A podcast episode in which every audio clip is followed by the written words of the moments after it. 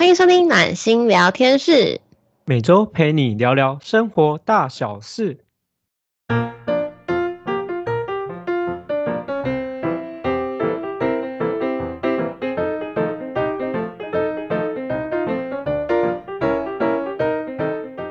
大家好，我是今天的主持人温暖。我是今天主持人真心。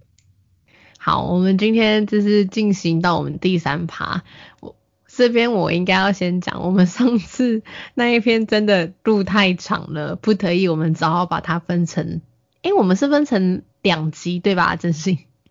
对，我就分三十分钟，三十分钟。那真的是太多东西想讲了，就越录越长。所以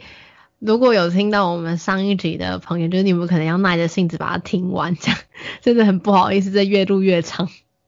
对，因为我们这个月主要都都是相同主题在唠，都是跟性侵相关的。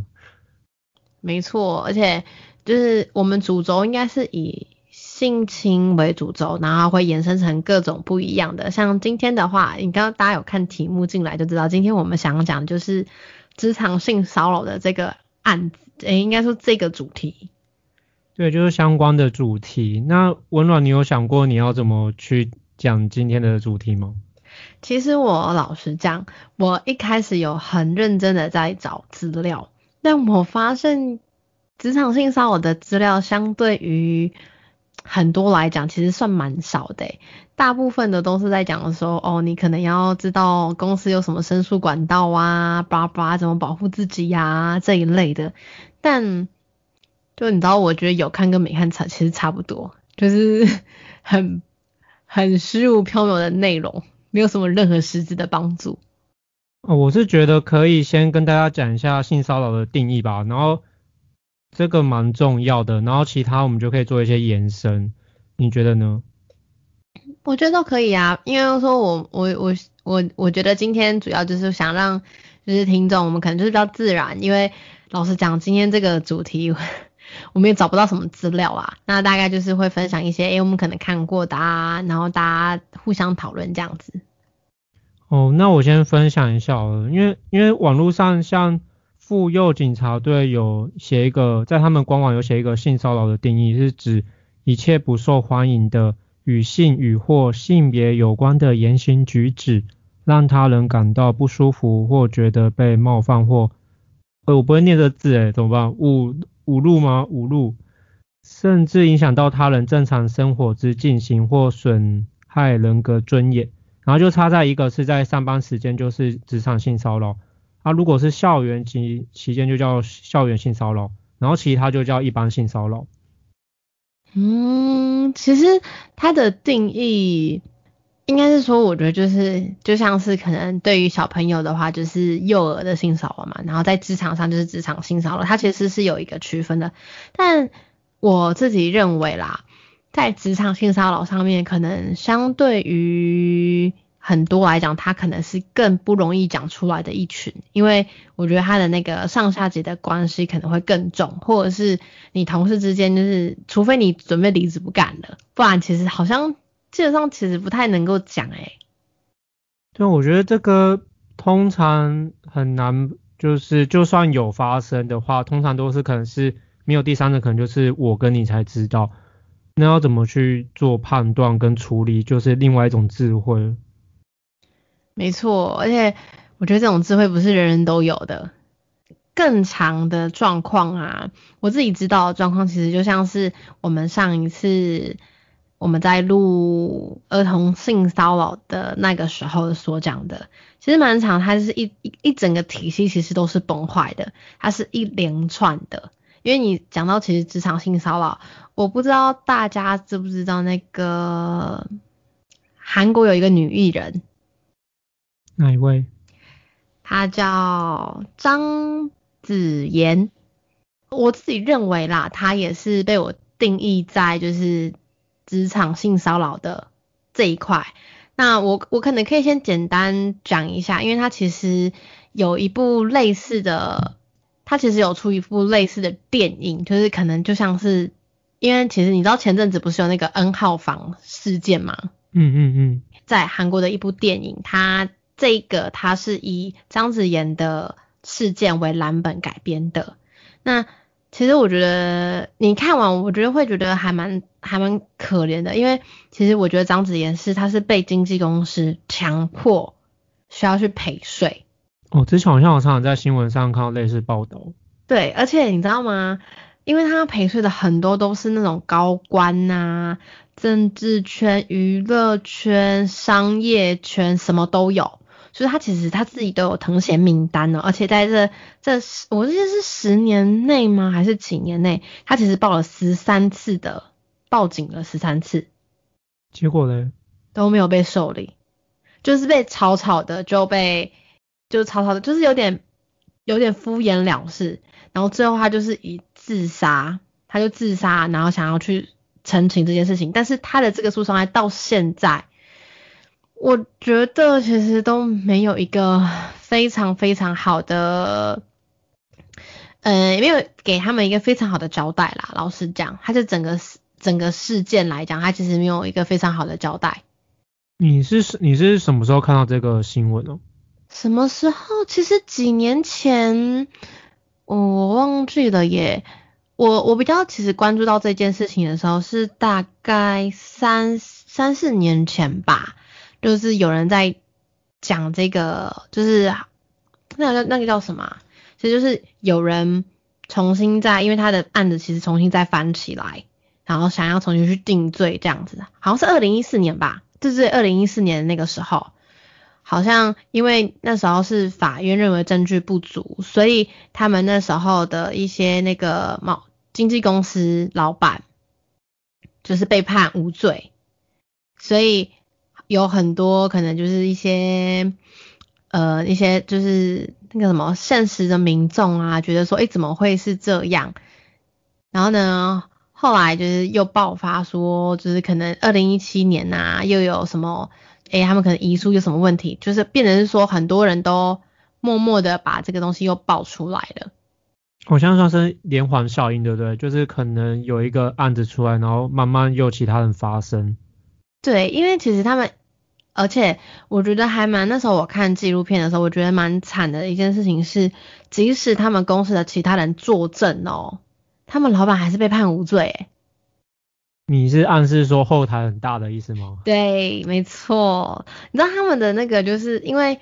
官商勾结非常的严重，所以其实政商什么都会去。压迫，所以你们那些根本就是真的没什么用。而且他这件事情，我觉得会再爆起来，其实是在到二零一九年的时候啊，因为有一个女演员，她就有曝光，就是她涉嫌了，就是这一个张子妍的自杀的自自杀案的。然后那时候其实其实比较多，就是说还蛮多。我不知道该怎么讲哎，就是其实就是他们爆出这些东西，其实都是被威胁呀，然后最后才才会觉得才会走上绝路。其实就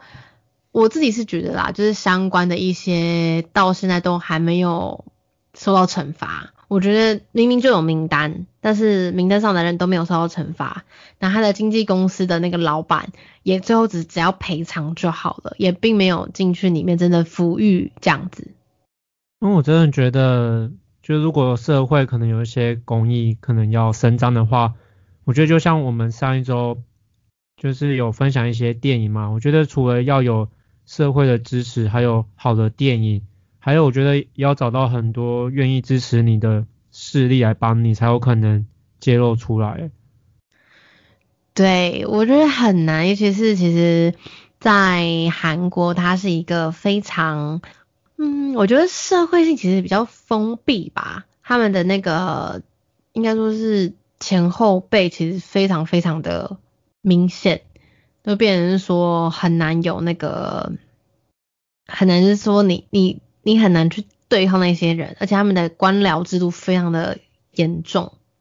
诶，那我问一下，如果今天是你自己遇到这件事情，你会怎么去应对啊？你是说我吗？对啊。老实讲，哎，我并不会，我并不觉得这件事情会发生在我身上，因为个性不同，会取决于我们可能应对事情的方式不同。我应该第一次就不会让它发生了。那第一次发生了，其实我会宁可我自己的个性啦，我会觉得就是就我不好过，我也不会让你们好过。我靠，你这感觉好像是那种报复型的回复诶。就是你敢这样对我，那你你就不要怕我抓到证据把你拉出去啊，因为我觉得这没有什么，应该是说在我的想法里面，我觉得我我并没有问题啊，我是没有错的。嗯嗯。所以我觉得有问题的是你们，那就要死，你们要死就大家一起死。哇塞，就那种。我觉得不能，对啊，我觉得你讲的也是，可我觉得每个人不一定是像你这样的个性。对我我我我觉得我的做法也不是很好啦，因为我是玉石俱焚型的。就因为如果我带入在这这个案件里面的话，我一定是没有能，我没有办法去，那怎么讲啊？我我其实是没有办法去推翻这个东西的。那我就是一定会是想办法让这件事情给爆出来，我不可能让我自己去。忍受这么多事情，尤其是这件事，我本来就觉得我没办法接受。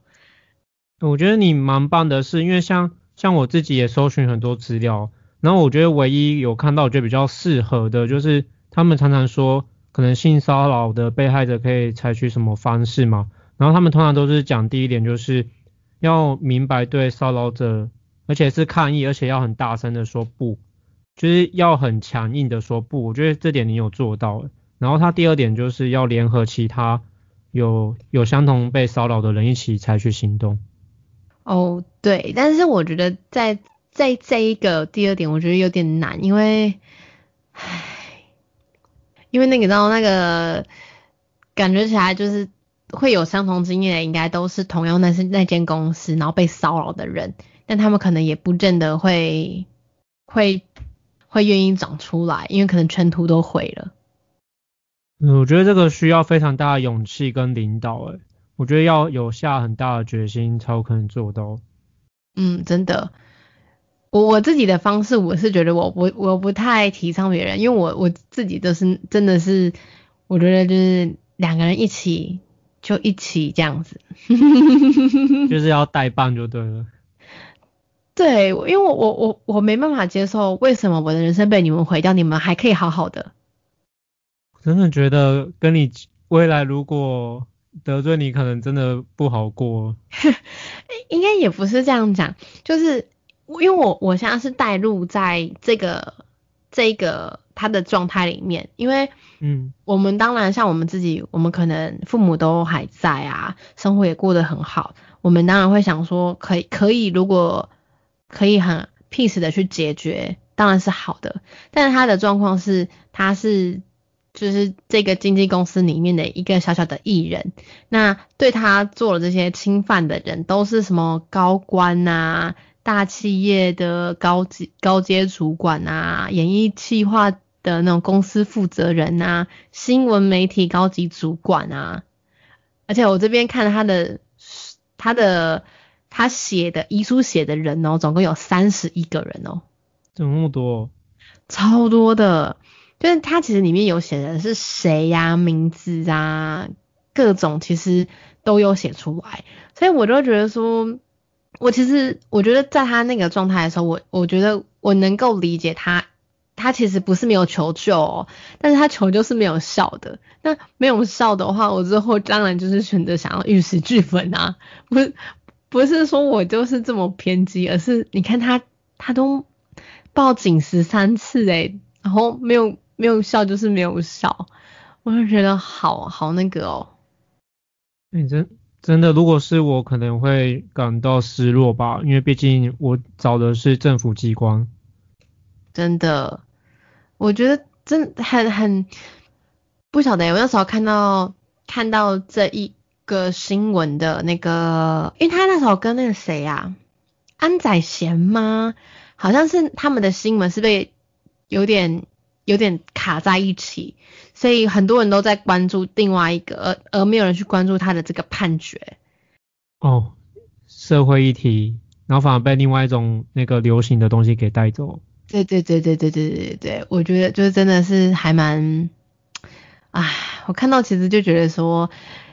有一种就是他们把女生当成玩物的那种感觉，让人感觉超不舒服的。我是觉得现在的社会，我觉得比之前更好，原因是因为现在的女性女权主义上升，更多的女性有发，就是发言的权利越来越大，所以我觉得之后可能就会越多人就是会讲说，他可能在职场上有没有遇到类似的事情，可能会更多的事情就讲出来。哦，对，而而且其实我觉得啦，现在其实蛮多公司都有一个申申诉的管道。其实就是你看你有没有去运用它，因为在我政府其实现在其实是有规定，你一定要有这样的管道，让员工是可以去申诉去讲的，但是一定要有的。诶，这还蛮棒的，你可以多讲一点吗？你们公司基本上会有成立性评会，那性评会里面的话，其实都会有相关的，就是诶，你可能这个定义，我觉得性骚扰的定义很难去真的是讲，因为那大多数于自己的。感觉上，就是我感觉我被性骚扰了，我觉得我不舒服，所以我觉得这个东西都是会以我们自己各各自为感觉。那当然就是公司就会开始可能会开一个性评专，就是一个组性评会。然后里面可能会有组员，然后去调查这件事情是不是这样子。那有可能就会有政，也有可能会有政府机关介入。如果真的是比较严重的话，就可能会看，哎，他们是不是要报警啊，什么相关的这样子。那其实基本上公司自己内部都会有一个，像我有一个朋友，他们公司就是非常，他们公司是外商，所以他们对这一块看得非常严。他们之前就公司好像有人不晓得是不是诬告。但是就是有人讲说，这个人好像有对其他女生、女同事性骚扰，后来公司好像就因为这样子就把这个人开除了。重点是那个人在他们公司做了快二十年。哦，对，就对，就直接开除。就是我觉得基本上现在蛮多公司都会有这这一个管道，只是说有归有啦，有一些人会讲说你有，但是他们不一定会。运行嘛，那我觉得这个时候就是政府机关，就是我们公那种公教职员那种就会很重要，警察局呀，或是你可能联是一样，就像什么立新基金会啊这一类的，他们其实都可以帮你有相关管道，然后甚至会有一些律师是可以帮你的。诶，我我补充一下，就是正常可以向哪些单位求助？就是譬如。像我们常常说可以拨打全国保护专线一一三嘛，或是警察报案的专线一一零。然后如果是地方主管机关的话，我们常见的就是打那个社会局，它有一个性骚扰防治法。然后还有一个第三个是教育局，我们有讲那个吗？性别平等教育法，那是比较属于校园性骚扰。然后最后一个是那种劳工局啊，也是性别工作平等法，它是属于职场性骚扰。然后，如果是中央主管机关，你可以找那个内政部，它有一个叫家庭暴力及性侵害防治委员会。没错，我觉得大家其实这些资讯其实真的在网络上都找得到哦，但很多人可能并不会真的去找，而且。相相信很多人其实都会抱持他算了啦，你还要一起工作就忍让下来。但我跟你讲，你忍让下来是不会有任何好结果的，因为你没有拒绝他，他就去骚扰别人。然后他们就是去看那种，呃，就是他们都会去骚扰那种，就是你要看起来好好啊、可爱乖巧的小女生这样子。他们因为都不敢讲。所以其实我觉得，你如果是勇敢发声的，你一定要讲出来，真的一定要讲出来。对我，我觉得还是，我觉得还是要保护自己啊，因为现在我们的医疗那么发达，然后我们可能活的岁数又更长，然后在职场工作的时间也会更长，所以在职场上，不管是职场还是生活，我觉得还是可能会遇到可能性骚扰的时候，然后其实不管女生男生也会啊。哦，没错没错。这也是我觉得今天可以讲的，不只是女生会被性骚扰，男生也会好吗？尤其是职场性骚扰是不分男女的，有因为现在女权也越来越，其实真的是越来越越来越好了嘛，所以很多有能力的女生也是可以当高阶主管的。那很多女生的高阶主管也会骚扰男同事哦，这是真的会有的。真的不要觉得说没有，真的会有。那那我我这个东西啊，我就会想到，我不知道真心有没有看过诶，在网络上啊，如果有那种贴文在讲说。我的上司男上司性骚扰我，下面可能如果是女生留的话，下面的人讲说告死他，怎么可以性骚扰什么什么什么之类的。那如果是男生在上面讲说我的女女上司性骚扰我，下面会讲说啊我也想要，为什么我都没有，好好哦什么的之类的。你有没有看过类似的贴文？哦，有我看过，可是我觉得要看一下对方是不是你心仪的对象。不是这件事情本来就不对，好不好？管他心不心仪啊，你这性骚扰就是性骚扰啊，管他是男的是女的。啊然后就是就是你要有不舒服啊。对，因为我觉得其实他们的言下之意其实都是不舒服的。可是，嗯，我不晓得，对于可能是现在大家对于这件事情越来越敏感，所以其实大家比较不会再开女生玩笑了。但我觉得。很多人对于男生这件事情去界定性骚扰这件事情，其实还是比较不明确的，所以他们也会去讲说哦，男生性骚扰什么之类的，然后就用有点开玩笑啊的方式去讲，他们并不是很重视这件事，他们会觉得说哦没有什么啊，就是觉得说很很好笑，把它当一个笑话。但如果我是受害者带入进去，我会觉得很不舒服。我明明是在讲一件很重要的事情，但是。你们都把它当成笑话来看，我我真的觉得这个真的很难界定，因为我觉得像有些人很喜欢彼此好朋友彼此开黄腔或什么，然后我真的觉得这个还还是很难界定，但我真的觉得如果真的不舒服，就要想办法要怎么去避免。没错没错，然后啊，接下来我还有还有一篇电影我想分享，我知道是什么。对这部，我先讲一下，这部的名字叫《北国性骚扰》，是一部还蛮久之前，是一部二零零五年的片。那我之前会看这部片，其实是因为我在高中的时候，在学校，我忘记是哪一堂课看的。那我在大学的时候又再重复看了一次，所以这部片其实我看了两次。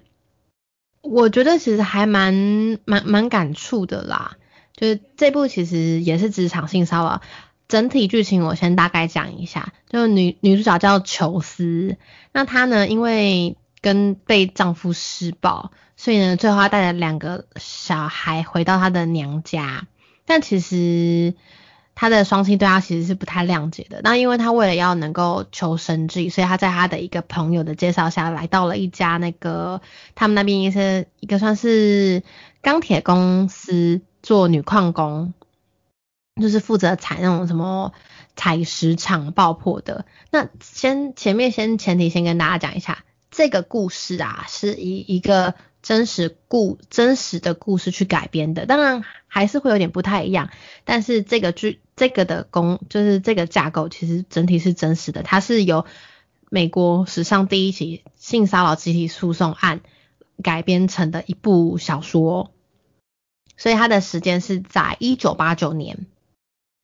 然后，因为他们其实那间公司啊，主要都会是请男性的员工，但是因为在美国那个时候是已经开始推动两性平权啊，女权主义也慢慢上升，所以就一定有开始有设法，就是如果你们公司未雇佣到一定比例的女性啊，是需要缴纳罚金的，所以他们只好开始雇佣员女性员工。但因为其实你知道，例如啦，他们那个。矿场可能有一千人，可能才三四个女生而已，就女生比例其实非常非常非常少，所以其实男性对于女性就是会有很充满的一些歧视啊、敌意啊、轻蔑啊，甚至很就是在他们公司里面很常会有那种言语的性骚扰或是肢体上的性骚扰，而公司的高阶主管基本上对这件事情都是睁一只眼闭一只眼。然后都不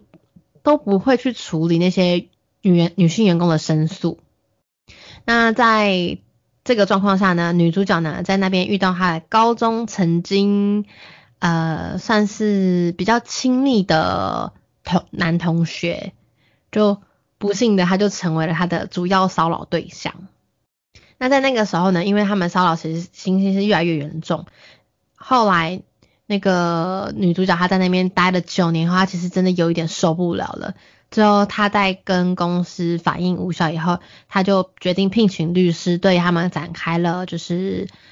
法律的行为，就是去控告公司。那因为这一其实这个是整体的性骚扰，并非单一个案。所以就变成说他们提变成提起集体的，但其实，在整个诉讼过程中，他其实蛮辛苦的，因为他还要在那边工作嘛。公司呢，为了想要压迫他，让他不要去提告，所以他是连带的变成是说，除了对他以外，对其他的女性的女性矿工也。就是做可能连带的处分这样子，变成说他除他除了被公司压迫，还要被其他女性矿工的不谅解，然后甚至还要跟其他男性矿工就是有冲突这样，而且在中间他其实他的小孩，他的小孩啊，其实对他是不谅解的，因为他就是你知道大家其实有一点他的整整体状况其实是觉得说，很多人会觉得说，呃。全部人都只有你在讲，那你到底是真的还是假的？然后大家都会开始可能就是肆无忌惮这样子，但其实这件事情是真的有发生，只是都没有人肯站出来。我真的有觉得有一件事情蛮奇怪的，就是就是你正常性骚扰的话，可能那个是工人是男生，那他自己的老婆跟女儿可能在平常在吃饭的时候也没有这样讲话，那为什么在职场上会讲这个话？哇，我觉得是因为是一个，我觉得是大环境的影响，哎，真的是大环境的影响。而且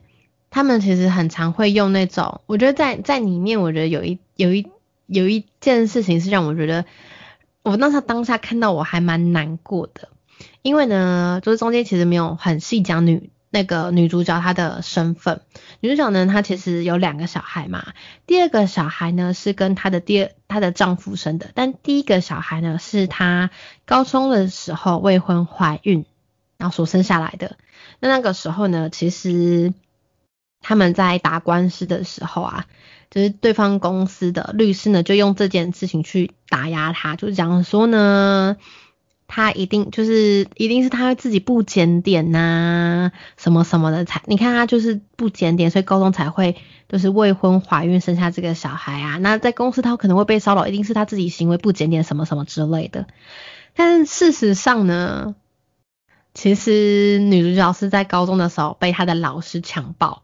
后来怀孕有这个小孩，但她没有她没有选择把小孩拿掉，而是选择生下来好养好好的抚养他。所以，其实我我觉得这这一部其实里面讲了很多很多，我就觉得说，好像其实在这个社会上其实蛮多，不一定是男生对女生啦，而是说我觉得其实整体的环境其实对于性骚扰这一块，其实还是没有很友善，大家都会是去检讨受害者，而不是被害者，因为可能大家都会注重在那个名词上面吧。对，而且我觉得蛮蛮长，就会可能他们大家可能都都蛮蛮长，都会觉得说，呃，一定是你做了什么才会导致这样的。但是我觉得这个前因后果其实是不成立的。对啊，大家可能会，我觉得第一个可能通常会先看一下这个人的外表，然后可能就找一些像你刚刚讲，可能他曾经有过怎样的一个手段，然后变这样。对，就像你上次讲的，啊，可是这这个东西也是推翻呐。他们比较常其实也会找那种长得乖乖的女生，因为那种女生不会讲嘛。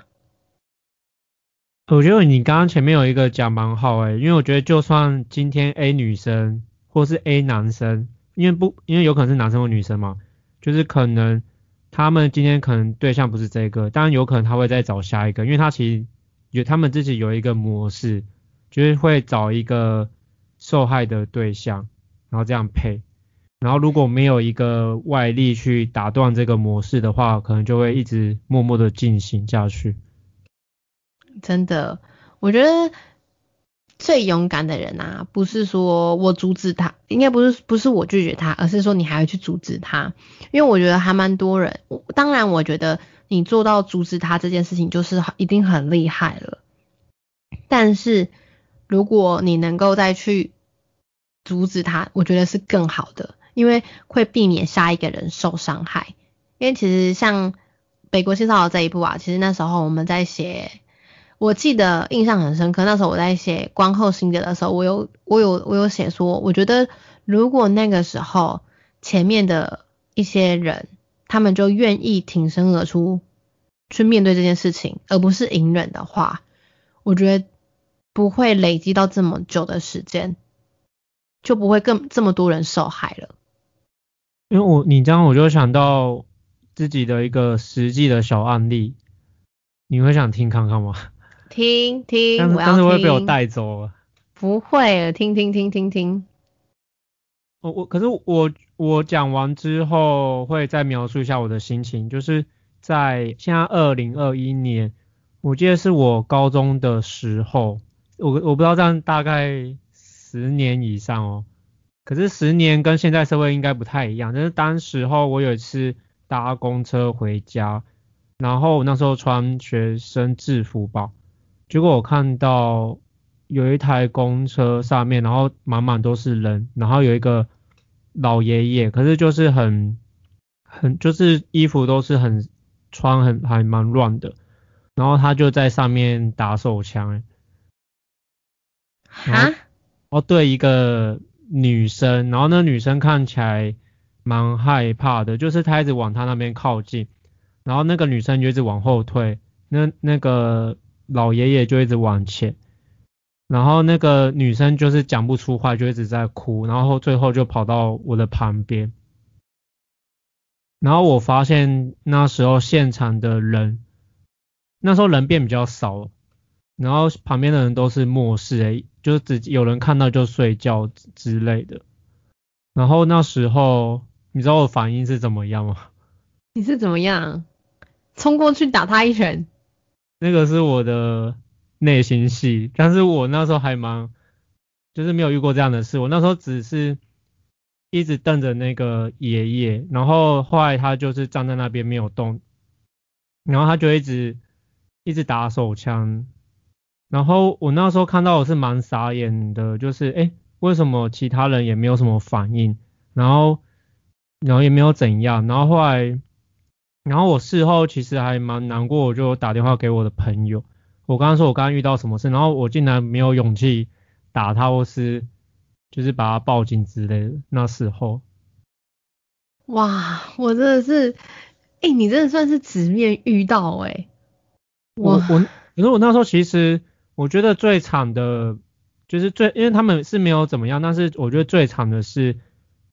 我事后蛮自责，可是我觉得就是那时候会让自己感觉能量蛮差的，就是会开始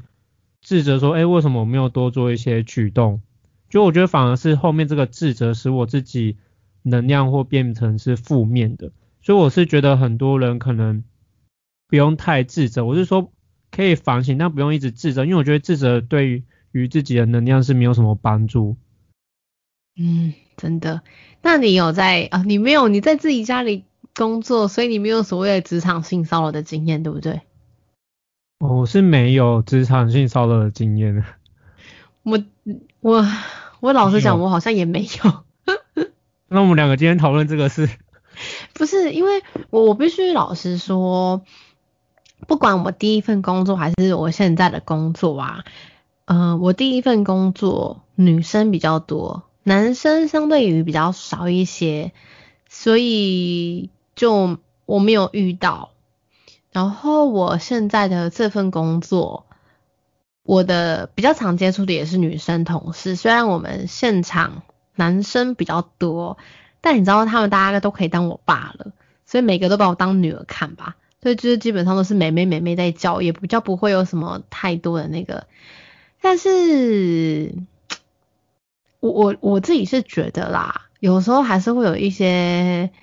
可能，你知道，讲话不是让人家很舒服的，你一定会遇到，就可能油腔滑调啊这种的，我觉得一定还是会有遇到，只是我觉得可能还没有到我自己认定的那个性骚扰的定义，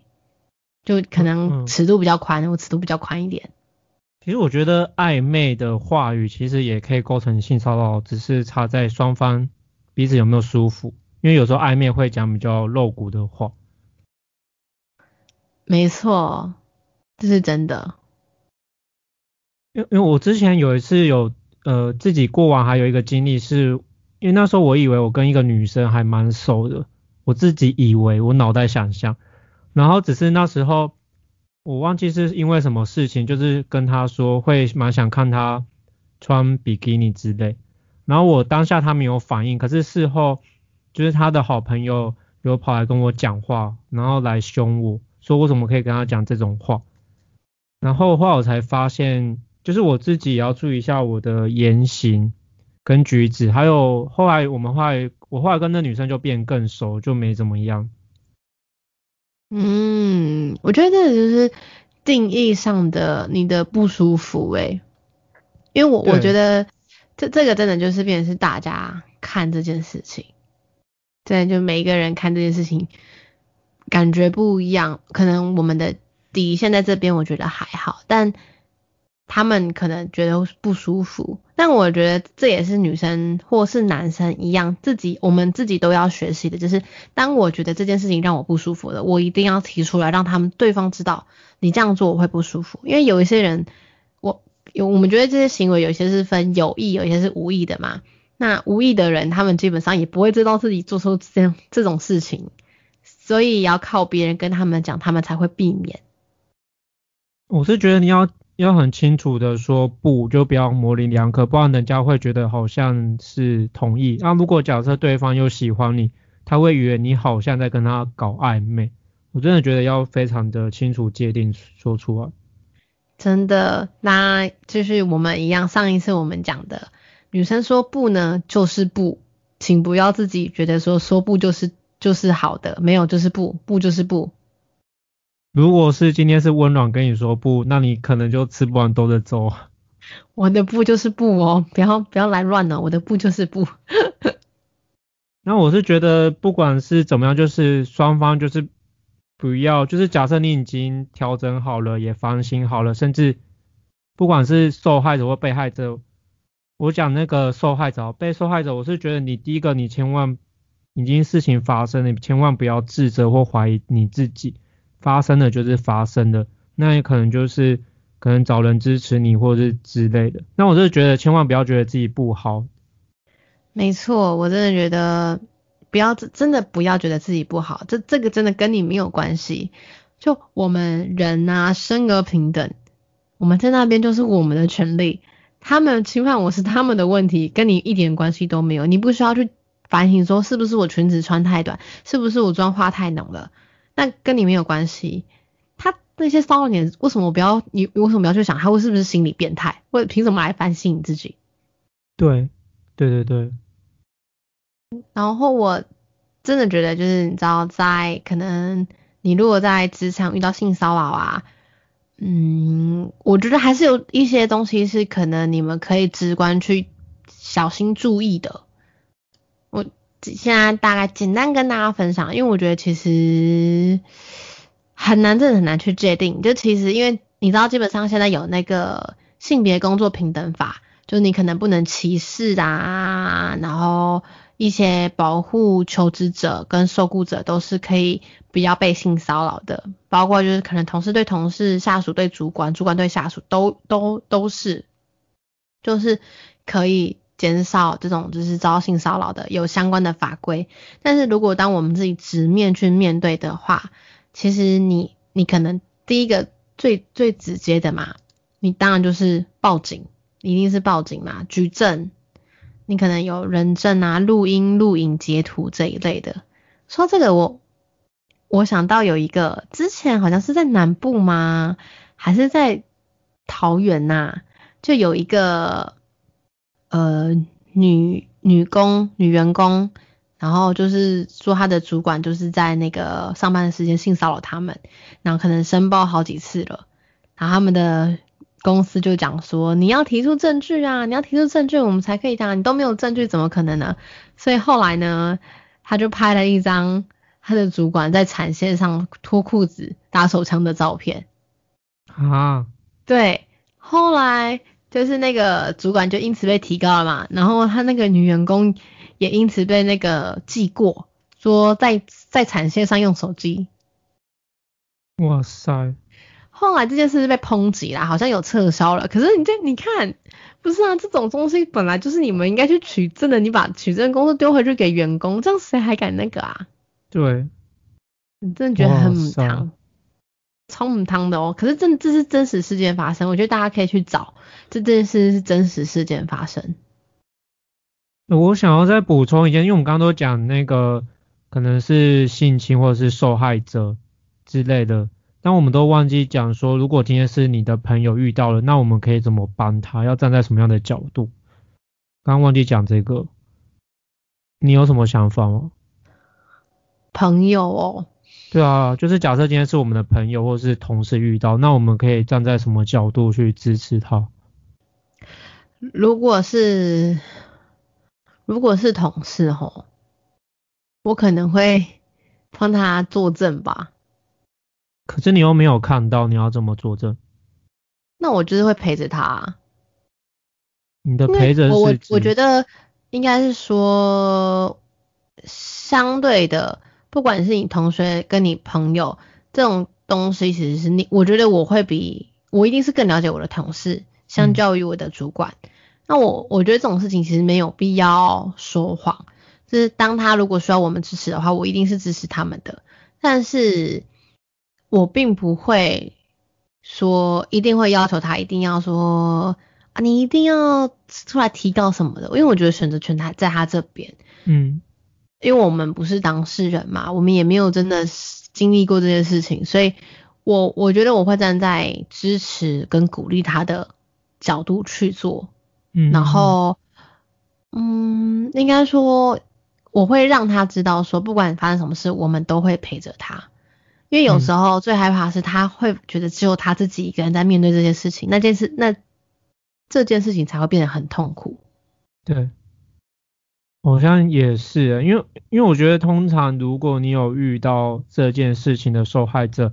通常你可能遇到的情绪可能都是比较负面的，可能你震惊或很多不信任感或羞耻或罪恶感那些愤怒忧虑可能都会出现。没错，哎，那真心如果是你呢？同样的状况，你会怎么做？我是真的有朋友遇到，我有两个朋友遇到，但是我都比较是事后才知道，然后那个事情已经过。然后如果是我，可能也是站在你一样的角度，就是陪伴着他，然后支持着他吧。就是我不会去否定他遇到的事情，因为我不会想要把他一直往那种人生的低谷那边拉。但是我会跟他说，是站在他这边。然后去支持他的情绪啊，给他一些鼓励，然后帮他找方法。呃，我说找方法可能是找像我们刚刚提到，可能一三一零那一种之类的。就是我会先把那些备案啊，他可能未来需要的我都会先准备好，然后就是问他说，那我需现在有需要什么可以帮助他之类的。你是军师型的朋友哎，就反正你需要什么东西。打开，全部都在这边了。你要什么，我给你。我可能会先把专业的知识先补足吧，因为我觉得自己本身如果是受害者，可能情绪会比较高啊。那如果我可以把他一些他可以运用的资源都准备好，我就把他当成他把我当成图书馆就可以。我觉得对他可能也蛮有帮助。哦，真的，我觉得这方的方法是好的，大家可以学起来。我真的觉得在面对这些事情上啊，陪伴。是很重要的，就是你不让他，不要让他自己一个人，你让他知道说，我们都会陪着他，这件事非常重要。还有那个吧，那个台语叫做站虾，就是就是挺义气挺，就是他可能，因为我觉得有时候可能在谈判的过程中，有可能被性侵的那一方是属于比较弱势的，所以有可能。在谈判的过程，甚至真的有可能走法庭，或是私下和解之类的。因为我不知道到时候会出什么样的方式，但我觉得要有人像家人一样去挺着他，有一个家的感觉，蛮重要。真的陪他去找这个，找这一这一个的诊断的过程啦，我觉得很重要。啊，我还会再帮他做一些心理疗愈的方法吧，就是用我知道的方式帮他做，就是疗愈那些比较痛苦的经验。哦，对，我觉得其实发生这件事情后面的疗愈其实非相对来非常重要，因为你有时候可能根本走不出去。对，哎，我现在想到，其实我是有三个朋友遇到这件事情，现在想想。可是都不是当，都是我很之后才知道的啊，曾经发生过的事情啊，他们曾经发生过。嗯，我真的觉得这真的是，你知道，这真的会让人觉得生活中真的就是真的有发生这样的事情，但其实基本上大家都不会都不会愿意主动去提，所以我们基本上都是很后面才会知道。因为人家可能会觉得，我觉得都是往负面那边提啊，因为像我这三个有一个是被自己。的男朋友强暴，然后有一个是被自己的主管，然后有一个是被，因为有一个是那个研究生，那叫什么助教被助教强暴。助教，我有听错吗？就是那种你在读研究院的时候，就是里面学生，然后每一个课堂不是有助教吗？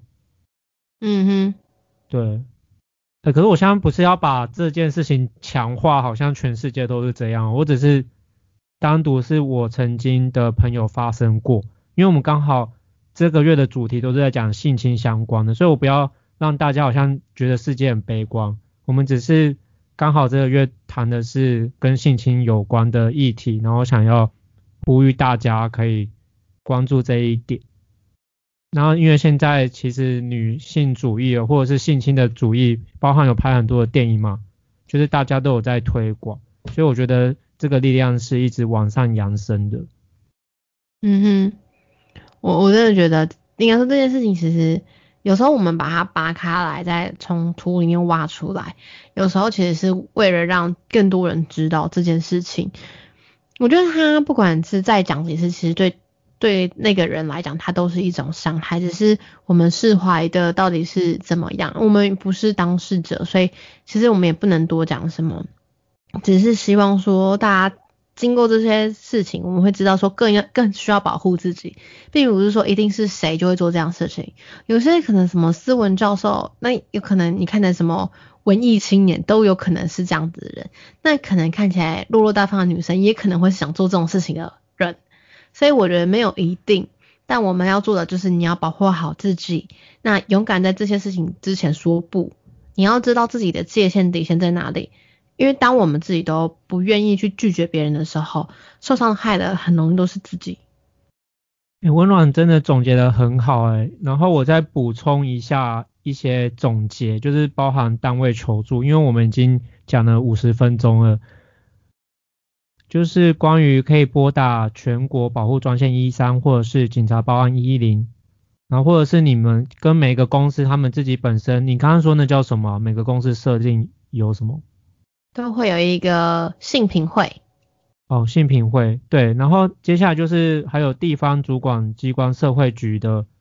然后还有教育局的，还有劳工局。还有那个中央主管机关的内政部有一个家庭暴力及性侵防治委员会，然后这个都是以上的管道可以帮助到你。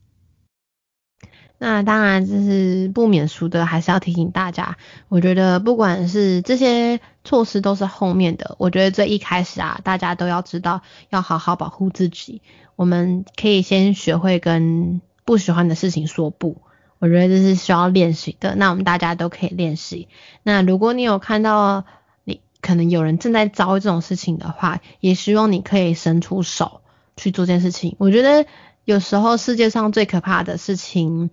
不是说我们都不讲话，而是说你冷漠漠视了。我觉得漠视其实才是最可怕的事情，因为你漠视了，代表说这件事情还会一直发生。我们都只顾自己的话，世界是不会变得更好的。